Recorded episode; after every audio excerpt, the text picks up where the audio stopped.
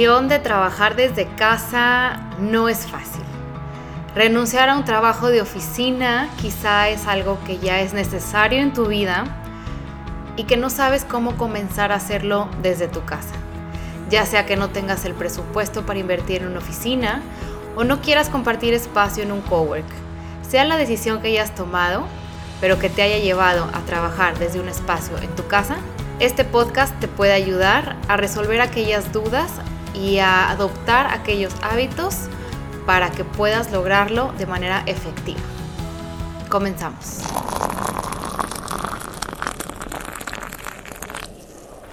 Hola, ¿qué tal? Buen día, ¿cómo estás? Estoy feliz de que estés conmigo aquí otro viernes más. El día de hoy voy a abarcar un tema que a mí me toca muy de cerca porque yo soy esa mujer que decidió dejar su trabajo para emprender sin contar con un espacio de trabajo y habiendo definido ya un espacio en su casa actual como oficina. Así es. En donde vivo hay el cuarto principal y este el cuarto que hubiera podido ser un cuarto de visitas, pero que decidí transformarlo en un espacio de oficina. Pero antes de llegar a este punto, quiero ah, abordar aquellas cosas que tuve que haber aprendido para que actualmente esto funcione para mí. ¿Y por dónde se empieza? Bueno, si ya tomaste la decisión de emprender y no tienes determinado o destinado un, un monto para invertir en una oficina o en un cowork o otro tipo de espacio, pues el paso número uno que yo te recomendaría es aprender a separar. A mí esto me costó mucho trabajo, debo admitir, porque aprender a separar tu vida personal de tu vida ahora laboral es complicado. Sobre todo si eres como yo, que te gusta tener organizado, ordenado y limpio. Yo recuerdo que hace cinco años, cuando me quería poner a trabajar, pensaba, bueno, ya me senté en mi escritorio, que fue lo primero que compré para tenerlo en el espacio determinado como oficina. Pero tengo trastes sucios, tengo ropa que lavar, tengo que barrer, tengo que limpiar el arenero de los gatos, tengo, tengo, tengo y tengo. Pendientes por aquí y pendientes por allá. En ese entonces yo no sabía analizar o no me percataba de que así como cuando yo me iba a una oficina fuera de mi casa, pues tenía que hacer lo mismo aquí. Separar el tiempo de oficina del tiempo personal para no estar pensando en aquellas cosas que tenía que hacer y que las podía hacer porque estaba en el lugar donde podía hacerlas, pero que no era el momento indicado para llevarlas a cabo. Así que bueno, tuve que aprender a ponerme tiempos predeterminados para hacer dichas tareas, ya sea levantándome más temprano o haciéndolas en la hora de la comida, como lo haría cualquier otra persona que sale de su trabajo y se da el tiempo de terminar pendientes a la hora de la comida, o pues como mucha gente al final del día, ahora sí meterme en el rol de vida personal y hacer todo aquello que no había podido hacer durante el día. Ahora, una de las cosas que a mí me costó mucho trabajo, porque obviamente uno se confía, ¿no? Y dice, bueno, pues si ya no tengo que ir a una oficina, pues ya no me tengo que arreglar. ¿Para qué? Si no voy a ver a nadie. Bueno, ese fue otro tema que tuve que ir aprendiendo sobre la marcha, sobre todo porque me di cuenta de que si yo no me arreglaba, pues ya no me sentía igual de motivada. Entonces pasé por varias etapas. Primero pasé por la etapa pijama. la etapa pijama para mí era, bueno, pues me levanto, desayuno, me quedo en pijama, me siento, me pongo a crear el contenido, a gusto, como en pijama y todo el día en pijama. La cosa es que conforme pasó el tiempo me di cuenta de que me sentía improductiva, sucia, floja y yo decía, es que esto no es sustentable. Entonces pasé a ropa de gym. ¿Cuánta gente no vemos en redes sociales que pasa todo su día en ropa de gym haciendo cosas, labores, pendientes, tareas? Esto tampoco funcionó para mí. ¿Y por qué? Pues porque aunque yo me levanto a hacer ejercicio, pues no era del todo agradable quedarme todo el día en ropa de gym. Sí es cierto que me evitaba ese tiempo en bañarme, arreglarme y estar lista, pero al final del día esto también es parte de una rutina que te hace ser más productivo y sentirte bien contigo mismo. Asimismo, me ayudaba a ponerme en canal y modo trabajo. Y así fue como adopté la rutina que actualmente tengo, que es me levanto, hago ejercicio, me baño, me arreglo y hasta que no me arreglo no empiezo a trabajar. Es hasta ese momento en el que yo entro en mi espacio de oficina con café en mano y lista para hacer todo aquello que tengo pendiente para el día. Y es que la realidad es que aunque tú sientas que tienes un espacio libre, pues es verdad que uno tiene que ir encontrando aquellos elementos que te hagan entrar en modo trabajo. Si estás desaliñado o si estabas acostumbrado a arreglarte y de repente ya no lo haces, quizá pueda resultar a gusto y rico durante un tiempo, pero la realidad es que arreglarse sí cambia el chip. Por otro lado, también otro punto que fue difícil en su momento era el hecho de que cuando tú trabajas desde casa, pasas tiempos a solas, muchos. Y aunque puedas disfrutar de este tiempo a solas, es verdad que tienes que socializar con otras personas. ¿Qué fue lo que hice yo? Bueno, en su momento yo me sentí un poco frustrada porque pues obviamente al final del día la única persona con la que lograba convivir y platicar es con mi novio. Cosa que en un principio resulta bueno, porque al final del día, pues tu pareja también está para escucharte. Sin embargo, no puede recaer en una sola persona todas las cosas que tienes en la cabeza. Entonces la solución fue formar parte de un grupo de negocios, que este tema ya lo abordaré en otro capítulo, pero por el momento te puedo decir que esto me ayudó a socializar, a empatizar y a conocer a aquellas personas que también habían decidido emprender. Esto me resultó sumamente atractivo en su momento porque obviamente no es lo mismo conocer a alguien en una oficina que trabaja relativamente lo mismo que tú en un puesto similar, a conocer a aquellas personas que han tenido que adoptar nuevas habilidades, hacer crecer un negocio y que pasan por situaciones similares a las tuyas, pues te hacen sentir un poco más acompañado en el camino. Entonces esto fue una de las decisiones que yo tomé. Durante un año y medio, casi dos, formé parte de un grupo de negocios que me hizo sentir acompañada en el camino. Por otro lado, también están las ya conocidas networking nights u otros eventos sociales en los que puedes llegar a conocer a gente muy interesante, incluso con la que puedes hacer negocios o convertir en tus clientes. Esto también es interesante porque puedes explorar nuevas oportunidades, conectar con gente similar a ti y pues nuevamente adoptar habilidades como el poder hablar en público o poder negociar o poder hacer un pitch en menos de cinco minutos. Cuestiones que solo poniéndote en ese chip puedes realmente enfrentar. Por otro lado, también ya si logras tener un, ingreso fijo, puedes adentrarte en el mundo de los coworks. Estos espacios, usualmente llenos de gente emprendedora, pymes o mi pymes, en verdad te dan una oportunidad de conectar con gente diferente, si no bien todos los días, pues ocasionalmente. Hay espacios en común, espacios de café, donde te puedes relacionar y platicar con gente que quizás de otra manera no lograrías conocer. Y si ya de plano ninguna de estas opciones te llaman la atención, siempre será una buena opción el ir a un café. En tu ciudad estoy segura que hay distintos cafés a los cuales puedes ir, ponerte unos audífonos, concentrarte y hacer todo aquello que quieres hacer en el día. A mí en concreto me encantaría poder hacer esto, pero como yo me dedico a la redacción de contenido y necesito investigar y leer, muchas veces esta opción no me funciona porque al ver gente pasar de aquí para allá, o el ruido del lugar o la música o el entrar y salir de la gente pues me distrae y no lo logro. Pero cuando no tengo que concentrarme mucho, esta opción me encanta, porque el olor del café, el ruido de las tazas y escuchar las conversaciones, aunque se escuche como murmullo, pues es divertido. ¿Qué más? ¿Qué más te puedo contar de todo esto que he aprendido en el camino de trabajar desde casa? Ya están los hábitos que te platiqué, pero me falta algo que sin duda es sumamente importante y que es organizar tus tiempos. Así es, para mí organizar los tiempos significó mucho.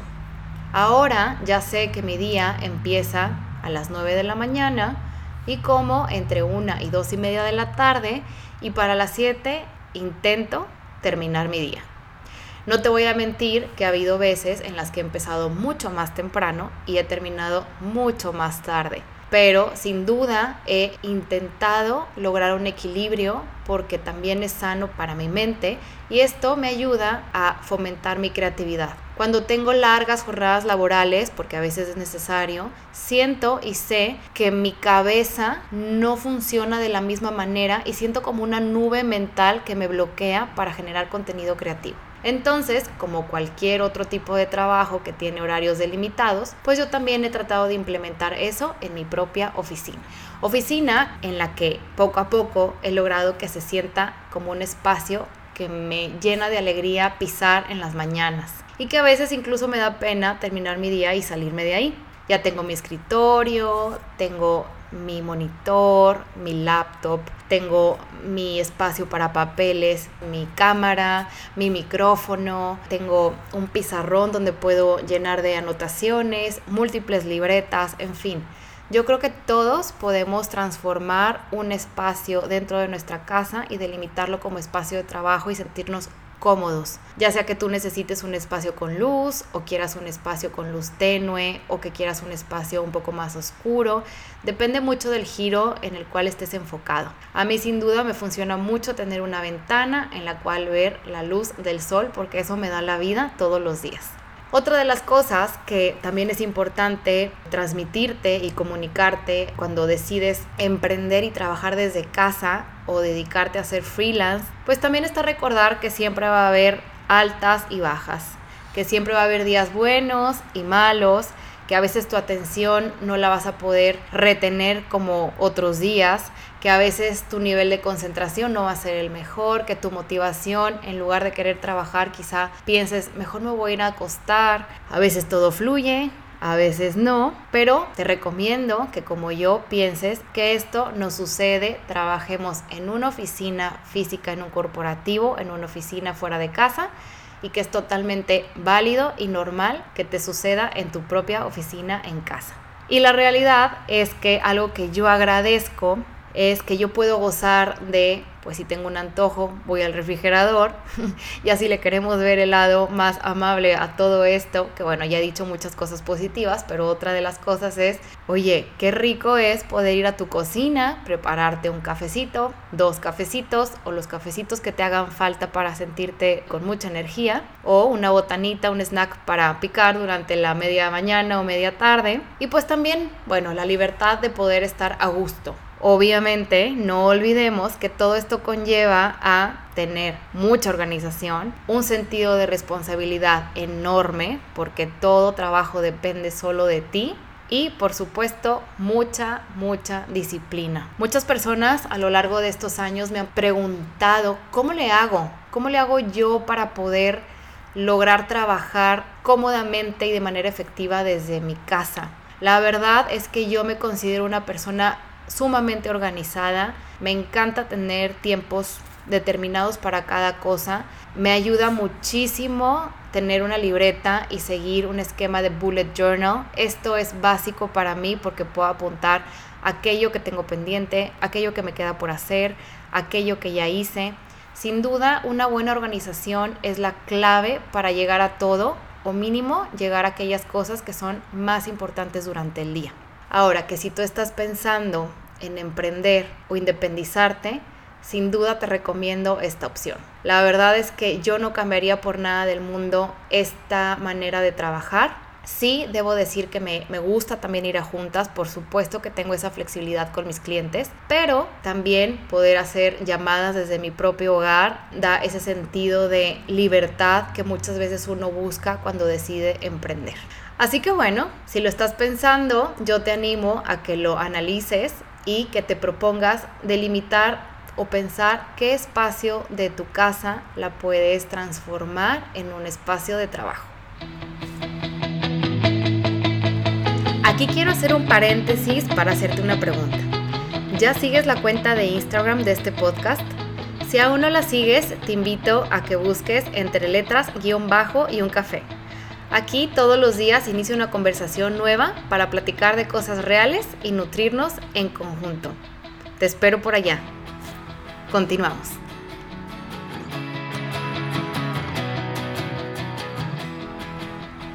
Para cerrar con este capítulo, quiero como siempre retomar las cinco cosas que a mí me han ayudado y que te pueden ayudar a ti también en el caso de que quieras emprender y trabajar desde casa o que ya trabajes desde casa, pero quieras incluir nuevos hábitos a tu rutina. 1. Aprender a separar. Como te decía, es importante que separes la vida personal de la vida laboral. Céntrate en poner tiempos a cada cosa y hacer aquellas cosas del hogar en el tiempo del hogar y centrarte en aquellas cosas de trabajo en horario de trabajo. Suena un poco complejo, pero es fácil cuando logras diferenciar y sabes que va a ser un día mucho más productivo si te centras en las cosas importantes en el tiempo que has delimitado. 2. Sí, qué rico es trabajar en pijama, sí, qué maravilloso es poder estar en ropa de gym. Sin embargo, yo te digo que cuando te arreglas, cambias el chip y entras en modo trabajo de manera inmediata, o al menos casi inmediata. 3. Socializar. Emprender y trabajar desde casa puede ser una cosa un poco solitaria. La realidad es que sí recomiendo formar parte de algún grupo de empresarios o ir a sesiones de networking, pláticas o formar parte de un cowork. Si ya de plano esta opción no te late, sí puedes optar por la opción de irte a un café y mínimo ver gente diferente todos los días. 4. Organiza tus tiempos. Delimitar tus tiempos, como te decía en el punto 1, es clave para poder cumplir con todas aquellas tareas que quieres hacer y sobre todo cumplir con los tiempos de entrega que le has propuesto a tus clientes. Y 5. Acepta que siempre habrá días buenos, malos, pero esto sucedería en una oficina tradicional y es totalmente válido que suceda también en tu casa. Y por último, yo te recomiendo que siempre centres tu atención en tener una buena organización, no perder el sentido de responsabilidad y fomentar la disciplina en tu día a día. Esto, además de hacerte sentir bien, hacerte sentir productivo, va a marcar la diferencia en los clientes a los cuales decidas atender. Sin duda, el cumplir, el ser puntual, el ser organizado, se refleja en la calidad del trabajo que brindas. Así que bueno, esto es todo por el capítulo del día de hoy. Espero que lo hayas disfrutado. Yo la verdad es que disfruto muchísimo trabajar desde casa. Sí, por supuesto, hay días en los que me gustaría convivir con mucha más gente, pero eso se compensa los fines de semana, cuando veo a mis amigos, a mi familia o salgo de vez en cuando a cenar con mi novio entre semana. La verdad es que uno puede hacer de esta trayectoria una trayectoria divertida, diferente y bueno, es una manera distinta de trabajar. Si tú actualmente trabajas desde casa o lo vas a hacer, por favor búscame o mándame un mensaje por Instagram y platícame cómo es tu vida desde casa trabajando. Me encantará saber y poder empatizar y poder compartir aquellas cosas que te sirven a ti y saber si aquellas que me sirven a mí también te pueden ser de utilidad. Esto es todo por el capítulo del día de hoy. Te invito nuevamente a que sigas este podcast por Instagram en entre letras guion bajo y un café. Asimismo, puedes visitar ya la página web entre letras y un café.com, donde hay un espacio de blog donde platico de más cosas, así como diariamente subo stories que te pueden ser de utilidad o en el cual podemos interactuar para conocernos mejor. Nos escuchamos el próximo viernes en un capítulo nuevo. Chao.